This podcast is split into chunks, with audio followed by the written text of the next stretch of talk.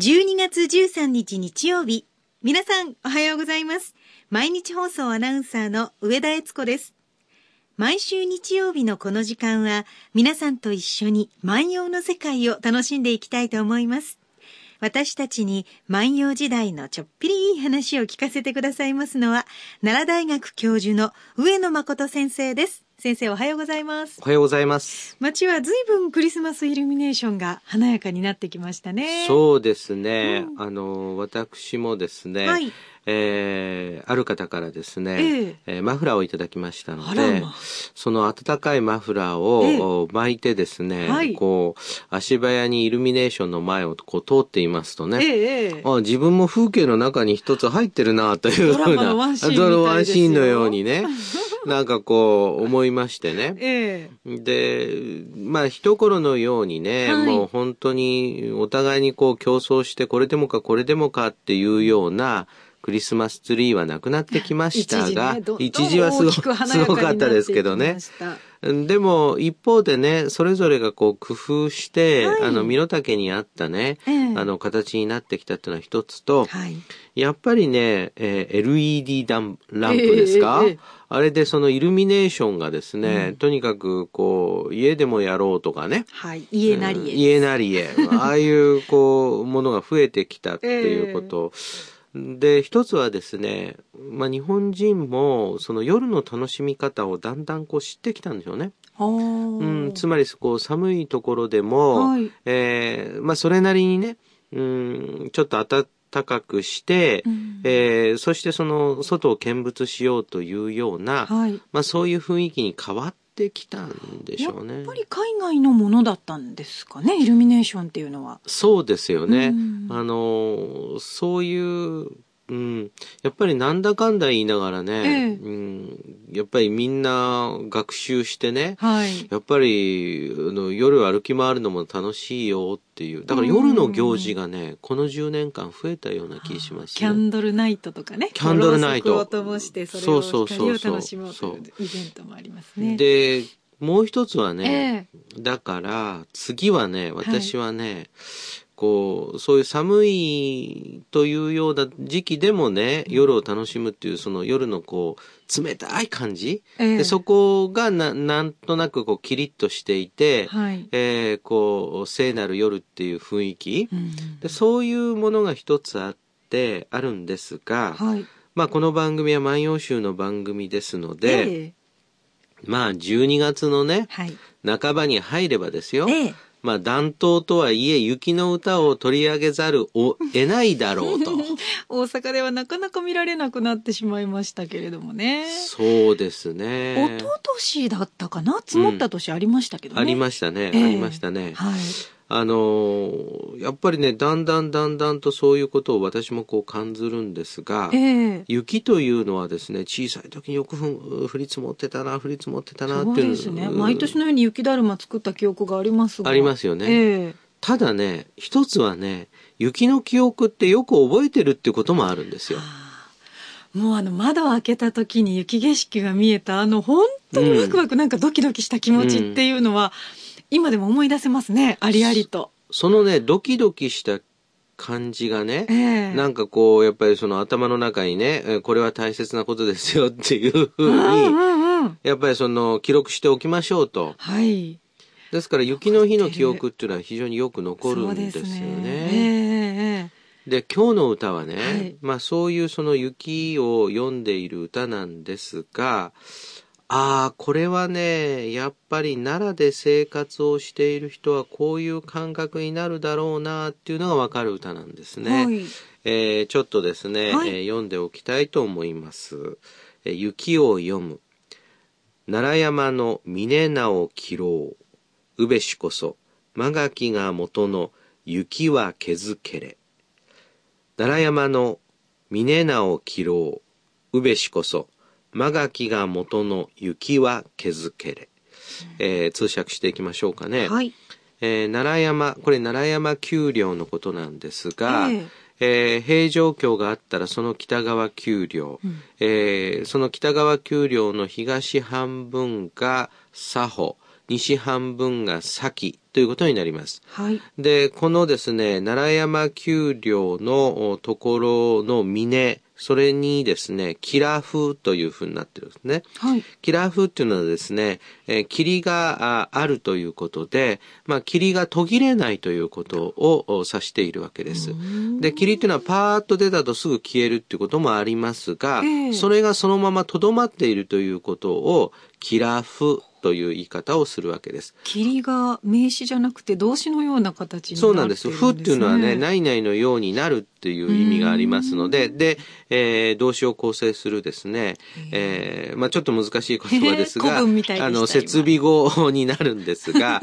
えー、従ってまあ動動詞ののになってですね、キラフ、霧がかかっているってことですよね。はい。で、そうするとですね、うべしこそ、うべしこそってのは、うべってのはなるほど、全くその通りだっていう感じで、うん、えー、納得した時に、うべしっていうふうに言うわけですね。だからこれは、あそうだろうね、というわけですね。はい、えー、まがきが元、まがきというのは垣根のことを言いますので、えー、垣根の元の雪は消えないでいる。削けれっていうのは消えないでいるということですね。雪っていう言葉は1300年前からあったんですね。そうです。雪は雪なんですね。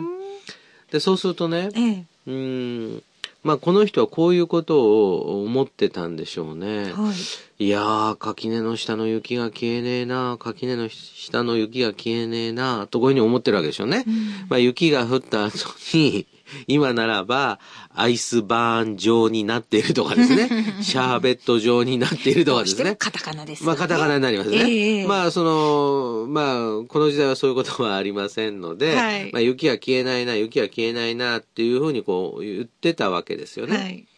なんでだろうなっていうふうにこう思うとですね、ふっとこう見上げてみるとね、えー、奈良山の峰にはなおですね、その霧がかかっているではないか。うん、そうすると、奈良山の峰に霧がかかっているということは、えー、まして言わんやですよ。はい。まして言わんや、その、間垣の、その、下のですね、雪が消えることはないよね。ということはですね、ええ、まあおそらく、奈良山にかかっている霧というのはですね、まあ温度を下げるとか、雪を降らせるとか、これから寒くなるとか、そういうようなサインと見てるわけでしょうね。以前あの雨が紅葉をもたらすっていう先生から教えていただきましたけど、はい、やっぱりそういうこう空から来るものっていうのが何かのサインだっていう受け取り方が多かったんですね。うん、そうですね。そうですね、実際にもですね、何かこう冷え込んできた時に、はい、その奈良山のところに霧がかかったら、やっぱりその、それよりあの下のところに住んでいるですね、えー、えー、標高が低いところに住んでいる人は、あ、やっぱり寒くなるはずだっていうふうに、えー、で、これね、私はね、なんというね、その芝居で見たかはね、ちょっと僕はね、その忘れてしまったんですけどね。ものすごい眉間にシワが寄ってます。大体ね、悔しいんですけどね、うんとね、はい、この分じゃ、里は雪だんべとかいうことを言うんですね。はい、で、それは何でですかって言うとですね、えー、山の様子を見てくださいというふうに漁師、漁師さんがこう言うと、ええ、そういうその芝居があったような気がするんですね。でその、この分じゃ里は雪だんべというのはですね、山の様子を見ていれば、うん、これからの天気の変わり方がわかるということなんですね。漁師さんということは、だからご本人は海の近くにいて、そうです。山を見て、そうです。里のお天気が推測できる。推測できる。あのー確かにね、天気予報がない時には、あのそういう人がいっぱいいたわけですよ。はい。あの人に聞くとわかると。まあ、有有名なのはね、はい、あの、おばあちゃんの神経痛とかいうのもあるんだけれども。今でもね、はい、しぶし痛くなってるあります、あります。えー、で、私はもう、これは、あの、今出さんのね、あの、えー、その天気予報よりも当たるんだっていう方もいっぱいいらっしゃるんですが、はい、あの、漁師さんとかは、これは、あの、やっぱりこう、命に関わりますので、で天気天候はよく見るんですよね。えーえー、で、さらにですね、そういうような時に、ここの、その、スポットの天気ですね。はい、もう本当の小さい小地域の天気っていうのはですね、その、やっぱり何かのサインが常に出続けるっていうことがね、うん、まああるんですね。で、万葉集でしたらね、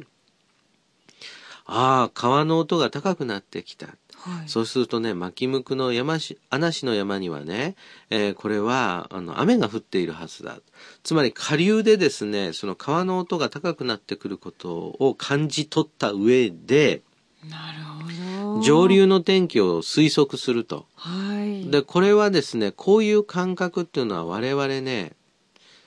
やっぱり磨かなくて良くなってきたっていう側面もあるし、はい、コンクリートの中で生活をしていて、その野外で天候にその大きくその仕事の段取りとかですね、そのが左右されるってことは少なくなってきたんだと思うんですね。すね今どうしても知りたかったら携帯でね、うん、ピンポイント天気なんて知ることできますからね。そうね。そうすると自分たちでその天気を判断するなんていうね、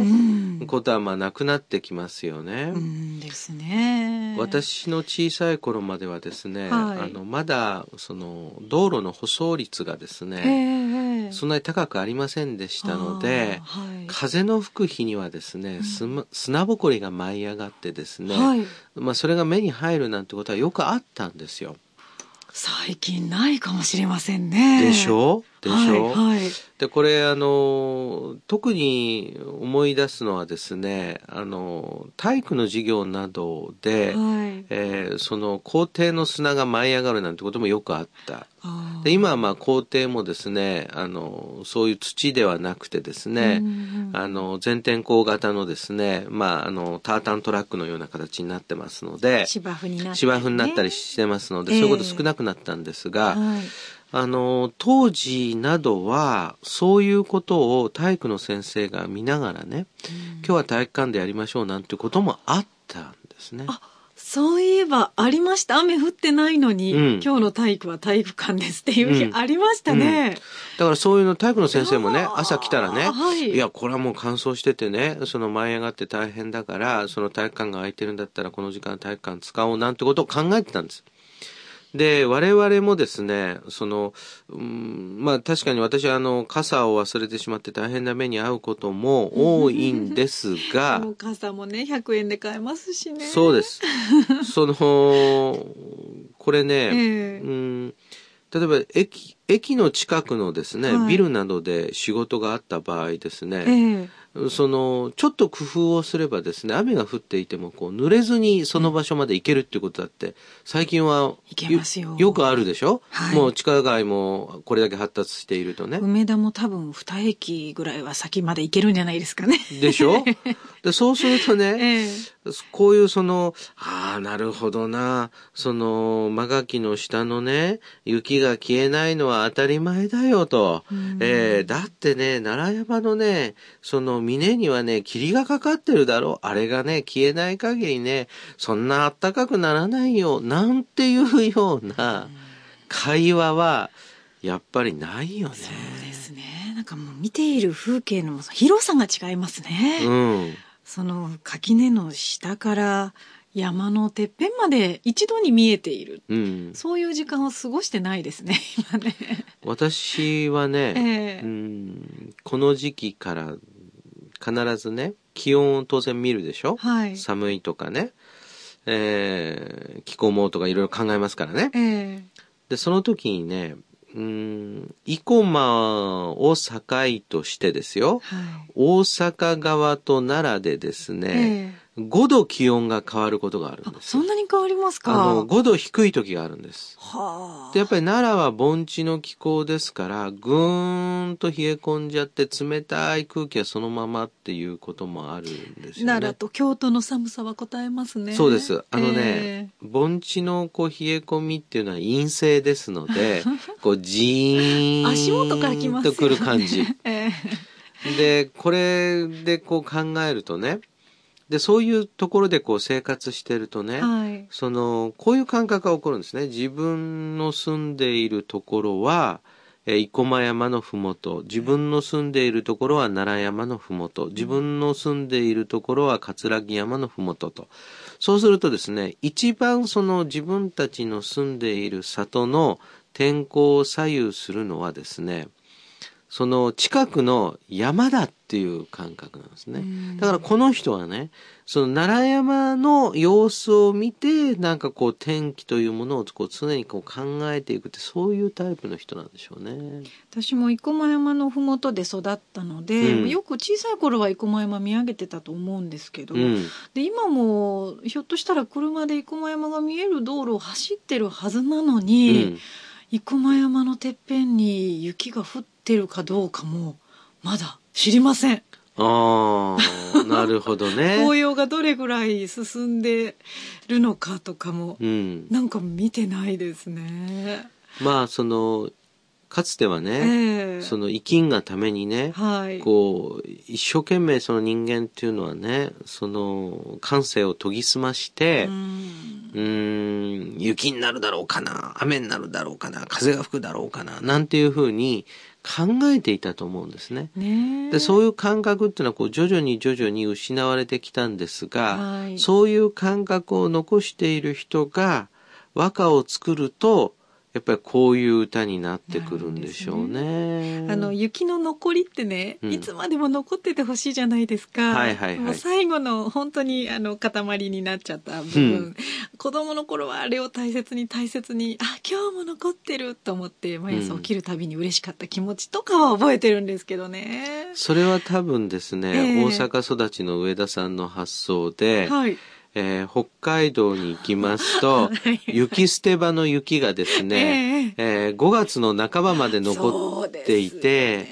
で、それはたくさんのですね、えー、空気中のその塵を、うん、まとった雪ですので、はい、真っ黒な雪が山のようになってるところもあるんですよ。そうですね。で、これやっぱ感覚違いますよね。そういう方は、ああ、やっとなくなって、春が来たという。うんそうです、ね、そういうことで考えるとね、えー、やっぱり万葉集を勉強するっていうことは、えー、環境とか自然を考えるっていうことかもしれないですね。ですね。そんなことを思いながら聞いてください。はい。奈良山の峰直切ろう、宇部しこそ、間垣が元の雪は削けれ。奈良山の峰はまだまだ霧がある。なるほど、垣根の下の雪は消えないはずだ。今日は牧野10、2316番の歌をご紹介しました。少し雪を先取りした形になりましたが、さあ皆さんはどんな冬をお過ごしでしょうか？この番組に上野先生に聞いてみたいことや番組の感想など何でもお寄せいただきたいとお待ちしております。宛先は郵便番号530 8304毎日放送ラジオ上野誠の万葉歌子読みの係までです。メールアドレスは歌子読みアットマーク mbs1179.com です。たくさんのメッセージをお待ちしております。それではまた来週お会いしましょう。さようなら。さようなら。